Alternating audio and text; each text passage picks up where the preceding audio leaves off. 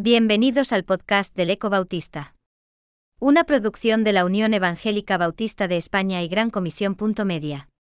Puedes encontrar a este autor y otros muchos en 9.org o en tu plataforma favorita de podcast como Spotify, Apple Podcasts o Google. En esta nueva entrega de Desbrozando, Samuel Pérez Millos escribe, Demanda solemne. En 2 Timoteo 4, 1 al 2, te encarezco delante de Dios y del Señor Jesucristo, que juzgará a los vivos y a los muertos en su manifestación, y en su reino, que prediques la palabra, que instes a tiempo, y fuera de tiempo, redarguye, reprende, exhorta con toda paciencia y doctrina.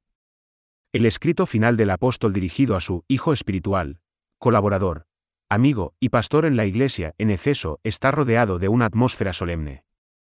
Ya terminándolo, como en un último deseo por dejar asegurado en Timoteo el compromiso de fidelidad con la enseñanza, le demanda que se entregue sin reserva a este ministerio. Le había hecho una advertencia sobre los tiempos peligrosos a los que se enfrentaría, en los que muchos dejarán el interés por la palabra. Le exhortó antes a que perseverase en la doctrina, ahora lo conmina a que la proclame, sin importarle la oposición que tenga que afrontar para ello.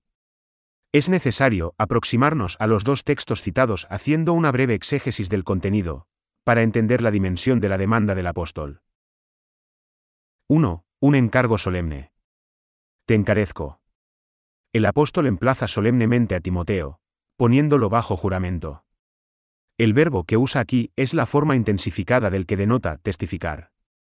Era la fórmula habitual, a modo de juramento, usada en tiempos de Pablo para conminar al testigo en un juicio a que formulase su declaración con precisión y veracidad. La responsabilidad que Timoteo había contraído se prolonga indefinidamente durante todo su ministerio. Este compromiso se establece ante Dios y el Señor Jesucristo, como testigos de su fidelidad. El Señor juzgará a los vivos y a los muertos en su manifestación y en su reino. Una de las misiones de Jesucristo es la de juzgar. El apóstol utiliza dos verbos en la construcción de la oración. Primeramente, un participio presente que expresa la idea de estar a punto de hacer algo, en segundo lugar, el verbo juzgar. La idea es que Cristo está preparado para juzgar, como juez designado, a quien el Padre le dio esa potestad única. En un obrar a través del Hijo, el Padre no juzga, sino que el juicio se lo ha entregado a su Hijo.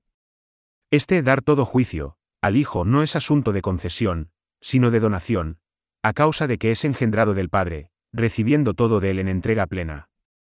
El Señor juzgará a vivos y muertos, los que vivan comparecerán ante su trono, así como todos los que hayan muerto serán llamados a juicio al final de los tiempos. El mismo apóstol enseña que todos compareceremos ante el tribunal de Cristo. Esto es algo que Timoteo debía recordar, lo mismo que cada pastor en la iglesia y cada maestro en la congregación debe vivir a la luz de este acontecimiento. Dado que no sabemos cuándo ocurrirá, hemos de asumirlo como si se produjese de forma inminente. 2. Una demanda concreta. Nada más preciso que las palabras del apóstol, que prediques la palabra. La solemnidad del mandamiento se aprecia por el uso de cinco imperativos en el texto griego.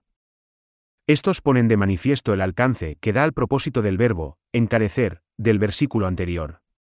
El primero tiene que ver con predicar, o proclamar, la palabra y expresa la idea de actuar como un heraldo.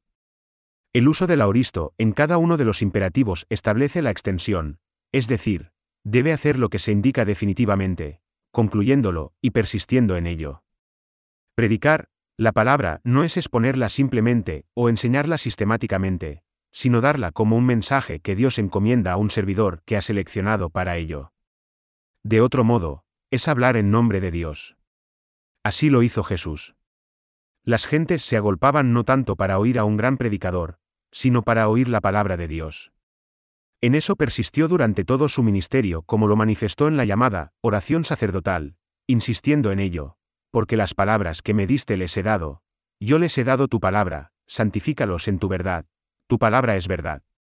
Es necesario entender que lo único que puede llamarse predicación, tiene que ver con la palabra. Es decir, es lo que ha de predicarse en la iglesia o proclamarse en la evangelización. No es cuestión de charlas, ni de reflexiones, ni de vana palabrería, sino de enseñar la doctrina, el buen depósito que Dios da para ministrarlo a otros. Lamentablemente, esta forma de ministerio está desapareciendo de muchas iglesias.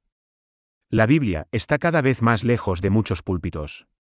El mensaje que surge, descansa y se sustenta en ella, ha sido sustituido por comida más liviana.